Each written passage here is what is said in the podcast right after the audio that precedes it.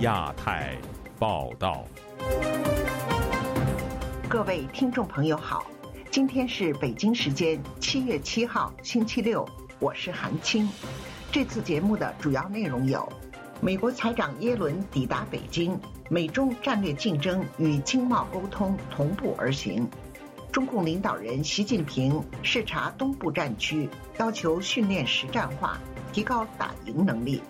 武汉新冠难属张海被控寻衅滋事罪一案，被检察院退回警方重新侦查。本台推出特别报道：高抑郁风险下的中国年轻一代。欢迎您收听亚太报道。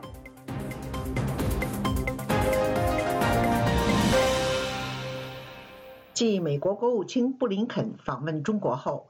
美国财政部长耶伦本周四抵达北京，开始为期四天的访问。在此行中，美中两国重点关注哪些议题？双方又是否能在各自关注的领域达成共识呢？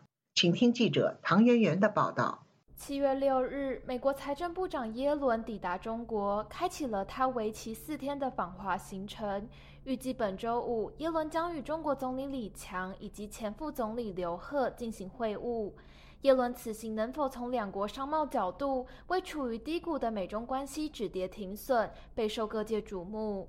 对于耶伦的中国行，华盛顿智库哈德逊研究所高级研究员李约翰在接受本台采访时分析，耶伦将会对北京采取较为温和的态度，但是由于美中分歧过大，因此此行恐难获取重大成果。以下是李约翰的文字回复：在对中国采取严厉的经济措施方面，耶伦其实是抱怀疑态度的，因此耶伦会直觉性的想要缓和美中间的敌意。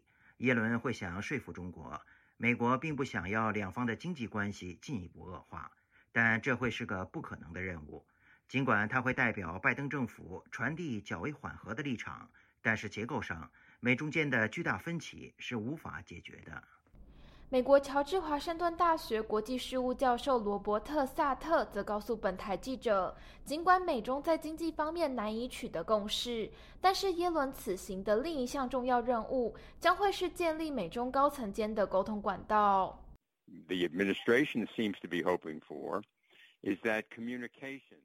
美国政府希望能建立两方政府间的沟通管道，并共同负担起经济和商务责任。耶伦的中国行能让美中更了解彼此，但是双方并不会从彼此的立场中妥协。美中间的敌意还是很强烈，但是双方会不会有更多的良好沟通呢？双方会不会发现政策的调整空间？我觉得是有可能的。据路透社引述一名随行耶伦出访的美国官员表示，耶伦此行希望能针对不公平的贸易问题与中方进行讨论，包括中方近期对美国企业采取惩罚性措施，以及限制美国企业进入中国市场等议题。另一方面，自去年起，美国拜登政府便以限制高阶芯片出口等措施，防止美国的半导体科技、生物科技以及人工智能等敏感技术流向中国。而在耶伦到访中国前夕，中国商务部则宣布了针对锗、镓两种关键半导体原料的出口限制，以此作为反制。李约翰认为，上述措施是北京的有意举动。中国限制稀有金属出口，是在提醒耶伦，北京还有有力的经济牌没有打出。北京希望说服耶伦，如果美国持续对中国施加经济限制，中国会强硬反击，因此美国也不会得利。自由亚洲电台记者唐媛媛，华盛顿报道。本周四，中共领导人习近平视察东部战区，并强调了练兵备战的军事目标。有学者指出，今年以来，习近平两度视察承担主要对台军事任务的南部和东部战区，是为推进统一台湾做准备。但迹象显示，军方内部却与习近平存在分歧。请听记者经纬的报道。据新华社报道，习近平六日视察东部战区机关时强调，锚定建军一百年奋斗目标，努力开创战区建设和备战打仗工作新局面。此外，习近平还充分肯定了东部战区对维护国家领土主权和海洋权益、维护祖国统一做出的贡献。解放军东部战区成立于一六年，在中国五大战区中实力排名第一，拥有军方大部分海陆空打击能力。公开资料显示，东部战区的战略方向是太平洋及台湾，多次执行台岛周边演习等军事行动。海外政论刊物《中国战略分析》杂志社社长李伟东表示，习近平选在这个时间节点上视察东部战区，是对美国批准最新对台军售的回应。视察东部战区肯定是针对台湾了，就是要要推进这个台湾的问题。美国也最近好像又对台湾有军售吧？现在反正就是美国有点动作，他就针锋相对有点动作。你也很难说他马上就要有什么动作，这都是一种战略战术方面的较量。上月底，美国国务院宣布了总额四点四亿美元的对台军售案，这也是美国总统拜登上任以来的第十次对台军售。与此同时，美国国会众议院外委会也宣布成立“老虎工作组”，以监督加快对台军售的交付。李伟东认为，习近平目前对内巩固权力的目标已经达成，而练兵备战则是意在对外。深化练兵备战这一目标，在习近平今年四月视察南部战区时也曾提及。美国《华尔街日报》此前披露，中国在二三年的国防预算总额将达到一点五五万亿人民币，开支增幅超过百分之七。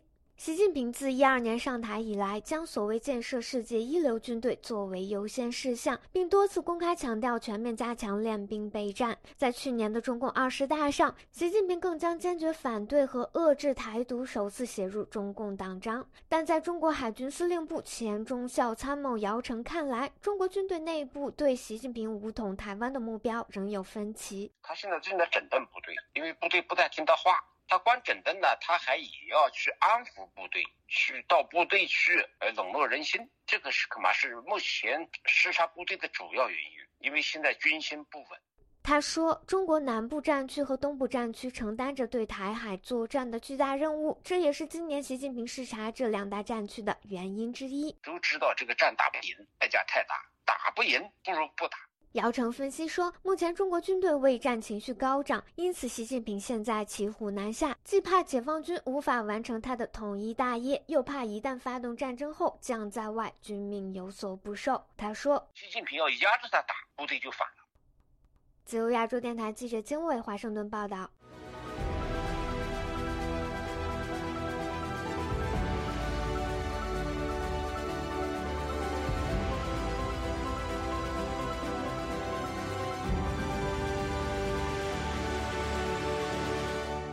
新冠肺炎武汉死者家属张海被抓捕已接近五个月。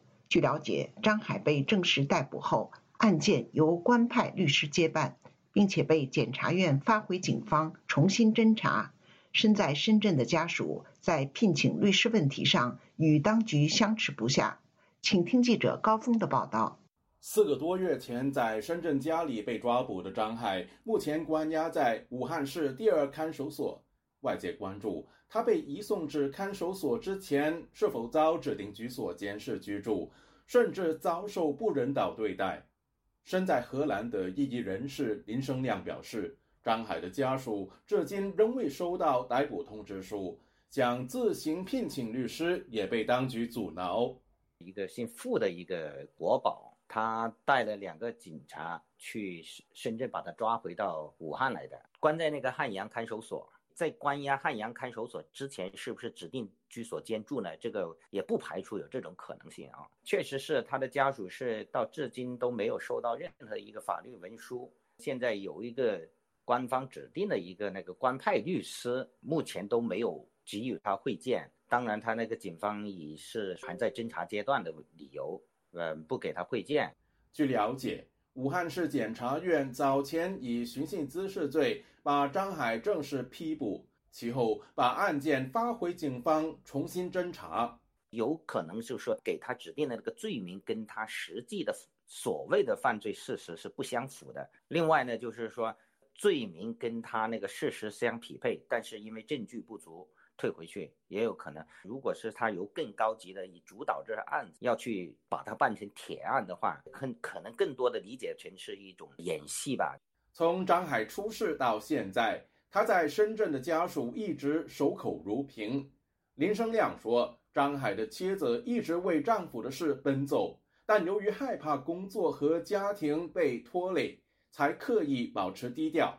据我了解啊，他的那个太太呢，在深圳，因为自己有孩子在上学，他担心会影响到自己的儿子，加加上他那个相有关部门给他施加压力。据我了解，他太太因为张海去进行维权这个事情呢，为了不影响到影响到那孩子啊之类的，曾经有打算过离婚。父亲死于新冠肺炎的张海被捕前坚持向当局追究责任和要求赔偿。并多次就中国新冠疫情接受境外媒体采访。武汉白法运动期间，他在社交媒体转发了相关视频和报道。武汉公民高飞则相信，当局把矛头指向张海，是由于他对维权锲而不舍。为父亲讨一个公道啊，支持社会上的一些政治运动啊，当然呃是有一部分原因。那这一大的原因，我认为还是他的立场是坚定的。跟他们硬碰硬的话，他就直接把你上总账。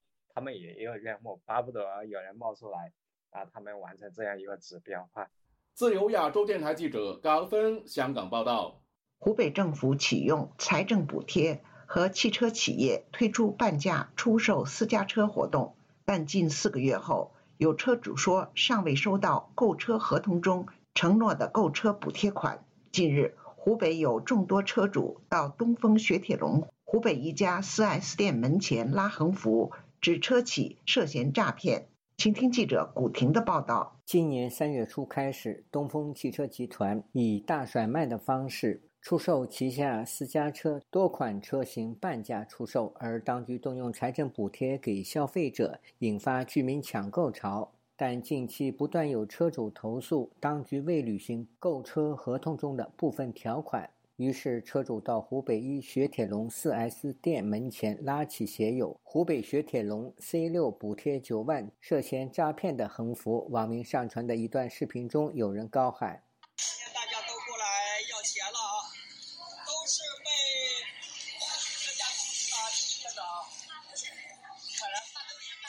据红星新闻周三报道，今年三月，湖北省开启购车优惠季，东风集团旗下数款车型在列，其中雪铁龙系列车型降价幅度尤为明显。以标价为二十一万左右的雪铁龙 C 六车型为例，在减去九万元的政企补贴后，该车型降至十二万元左右。近日，红星新闻联系到上述视频的发布者吴先生。吴先生称自己也是维权车主之一，并称湖北东风雪铁龙购车政企补贴已逾三个月未到账。经过反复申诉，七月一日至今，吴先生等多名维权车主收到了一半左右的补贴款项，但当他们询问另一部分补贴金额的具体到账日期，仍然无法得到确切的回复。对此，有记者致电雪铁龙 4S 店查询，得到的答复是。近几日陆续退还部分补贴，剩余补贴将在八月十五日前全部退还完成。为车辆它销售量比较大，然后相关的信息呢已经提交了客户端的购车申领补贴资料到政府。随州车主廖女士告诉本台，不仅仅是湖北雪铁龙出现这种现象，多家车企声称向顾客提供购车补贴，但至今未落实到位。有几个厂家的那个汽车买买汽车都有补贴，但现在都没有怎么落实。雪铁龙他公司不给，不不得给。有网民在微博评论区留言写道：“说出的话就要兑现，不要辜负消费者。”还有的留言：“东风雪铁龙是大企业，说话会算数的。”还有的说：“已经把车全退了，拿到了退车全款。”武汉车主童先生是汽车业内人士，他周四对本台说。不是车企刻意不给补贴款，而是政府财政给车企的补贴不到位，政府财政不足。他说：“他已经说了，八月十五号以前全部给完。前天还是昨天出来个通知，八月十五号以前，湖北省政府在给他补贴呀。这个补贴款不是公司拿出来的，是政府拿出来。他公司不能这样说的，说了不把政府给得得罪了，应该就是维权，还想拉动消费。”自由亚洲电台记者古婷报道。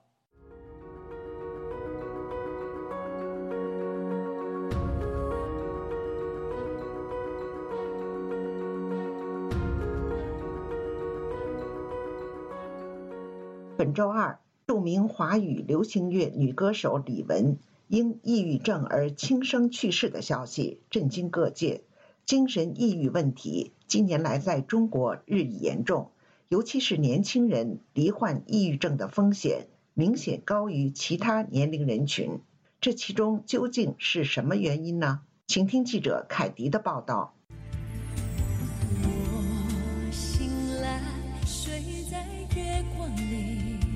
七月五号晚，香港著名女歌手、年仅四十八岁的李玟突然传出去世的消息。他的姐姐李思琳在微博发文披露，李玟数年前患上抑郁症，二号在家中轻生，经抢救无效，七月五号去世。这一消息不仅登上各大中文媒体的版面，也再次引起人们对抑郁症这一现象的关注。过去二十年间，中国的精神障碍和抑郁症发病率呈爆发式增长，患者年龄也在明显下降。今年二月，中国科学院心理研究所国民心理健康评估发展中心的一个团队发表了《二零二一年到二零二二年中国国民心理健康报告》。报告显示，中国成年人抑郁风险验出率为百分之十点六，其中青年为抑郁高风险群体，十八岁到二十四岁年龄组的抑郁风险验出率达到百分之二十四点一，显著高于其他年龄组。二十五岁到三十四岁年龄组的抑郁风险验出率为百分之十二点三，也显著高于三十五岁以上其他群组。中国红十字基金会原医疗救助部部长任瑞红告诉本台。这一代他其实是社会的中坚力量，马上应该是事业的上升黄金期，就是为社会开始做出贡献的时候。但是他如果现在整个群体出现了巨大的问题的话，那么接下来你就可以想象，像一个炸药库一样的，你不知道哪一天它就会迸发。谈到精神抑郁问题，住在北京一间出租房、处于半失业状态的王霞告诉记者的第一句话就是：“我昨天下午差一点就跳楼了。”王霞大学毕业三四年，最近这次抑郁症的发作是由于她和母亲在电话上吵架。她认为母亲过于强势，又对她不能理解。从大学时代开始，王霞就关注中国人权议题。毕业后，她到北京打工，并继续参与人权和公益活动。近两年，中国人权法治状况急速倒退，王霞的内心也经历了很多创伤，并因此产生了焦虑和抑郁症状。有一次，我去探望了一个遇到麻烦的朋友的家属，而当时我被国宝发现了，宝拦截了一两个小时。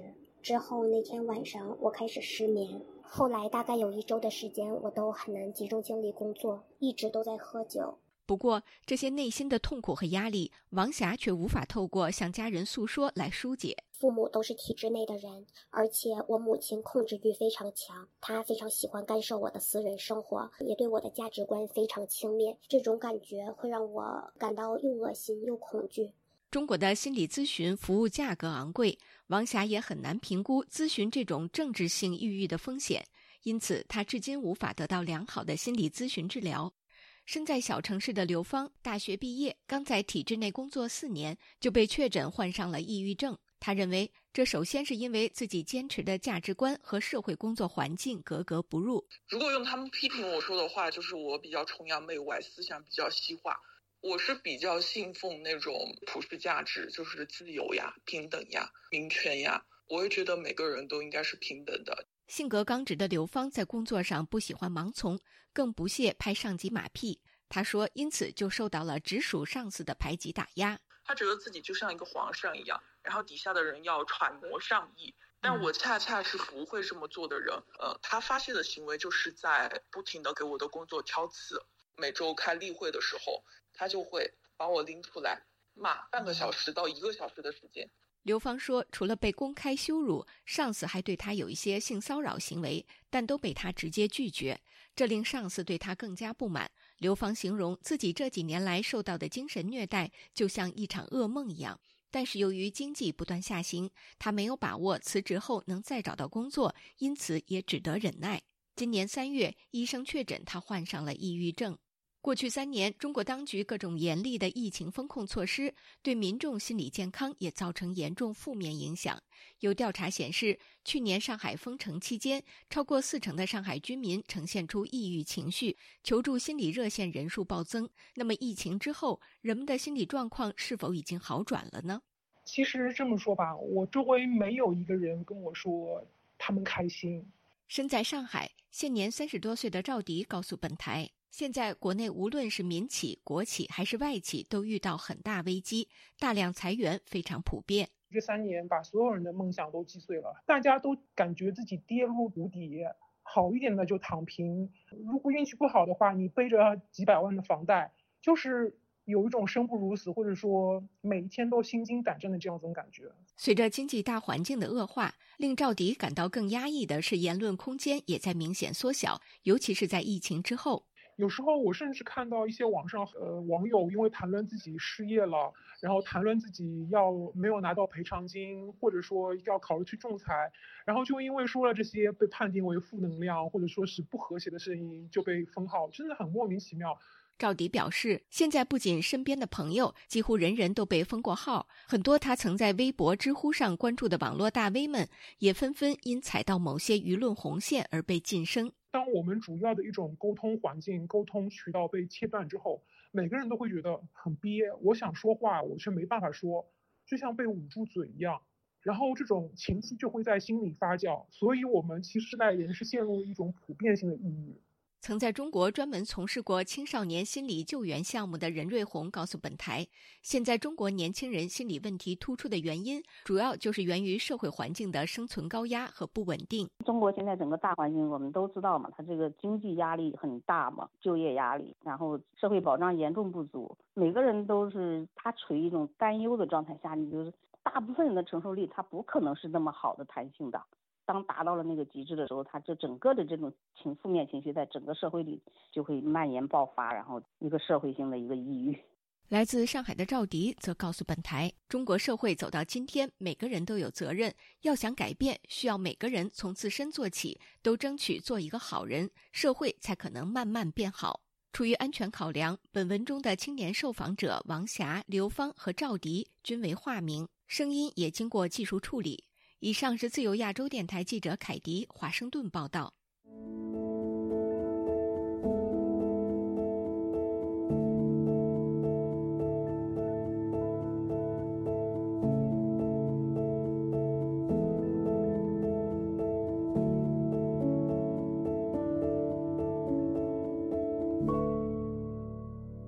在美港人团体香港民主委员会表示，自香港主权移交后。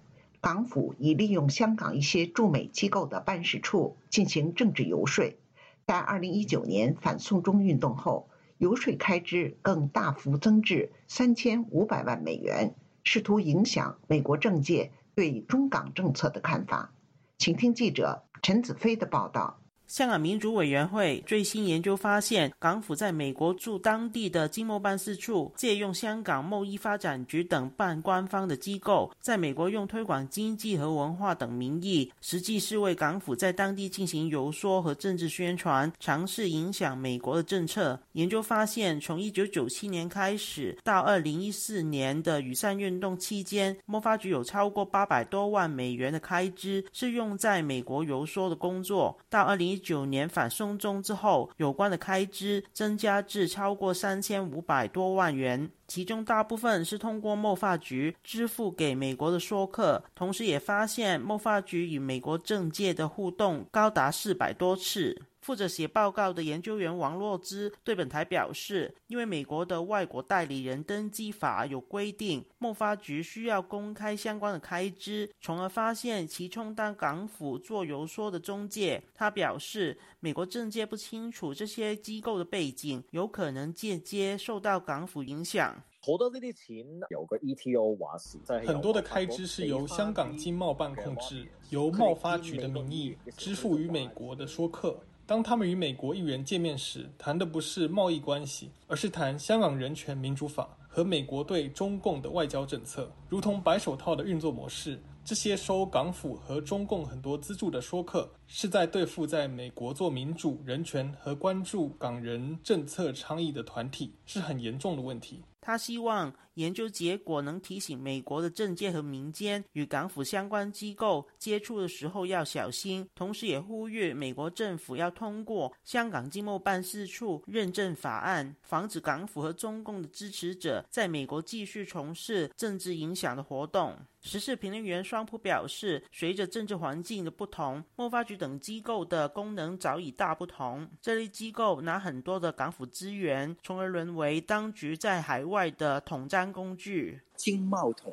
战的手段，他用这些呃公营或者半政府机构来扩大他统战阵线的目的。其实这个扩展的阵线不仅限于贸发局，凡有“发展”两个字的都需要注意。一个是艺术发展局。另外一个是旅游发展局，人流嘛，金流、文化流、资讯流嘛，他们用不同的方式来针对美国施展那个锐实力。跟九七年前相比呢，这些半官方机构是成为了党国的喉舌了。新加坡国立大学政治系副教授庄家莹表示，在中美关系紧张时，香港在一国两制下的特别地位能被中方加以利用。就亚洲电台记者陈子飞报道。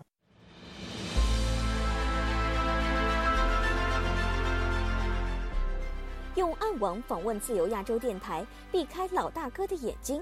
为了协助读者能够安全地获取被中国政府封锁的新闻，自由亚洲电台联手开放科技基金为公众提供暗网入口。中国大陆的读者可以借此匿名访问本台，以浏览最新疫情消息和其他敏感新闻。该暗网普通话网址是：https: 冒号斜杠斜杠 www 点。r f a 六二 z l 六 z 六 o w m t l f 点 o n i o n 斜杠 m a n d a r i n 斜杠，读者可使用基于火狐的洋葱浏览器，匿名访问以上网址。该浏览器最初由美国海军研究实验室设计。可以通过像洋葱一样的多层加密结构，屏蔽互联网用户的地点和身份，绕开政府的审查和监控。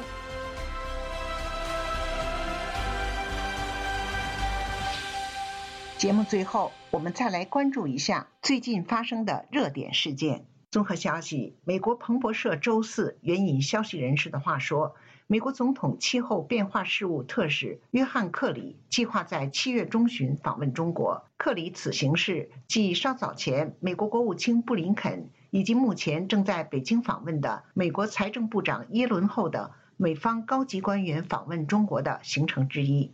综合消息，国际非政府组织企业责任资源中心公布报告称，2021-2022年两年间。中国多家在海外采矿企业涉嫌犯下一百零二起迫害案件，有超过四分之一发生在印尼。在这份名为《清洁能源背后：中国海外转型矿产投资的人权和环境影响》的报告中发现，中国企业在海外开采和加工流程在内的转型矿产供应链中存在突出的人权和环境风险。在中国企业涉嫌迫害的十八个国家中，有二十七起发生在印尼，秘鲁十九起，刚果十二起，缅甸十一起，津巴布韦七起。综合消息，菲律宾军队和美国海军陆战队六号展开二零二三年航空支援演习。美国海军陆战队第一远征军指挥官布罗迪说：“这次演习可强化美菲两国的航空、地面和后勤相关能力。”美国驻菲律宾大使馆表示，美菲军队预定展开实弹射击、夺取机场、双边空中突击以及其他联合航空支援训练。布罗迪还说。集邮分享空中作战、实弹演习以及其他数十项训练的知识和技能，美菲两国军队可深化伙伴关系，促进印太地区自由、开放与繁荣。听众朋友，自由亚洲电台的亚太报道节目到这里就播送完了，感谢您的收听，我是韩青，我们下次节目再会。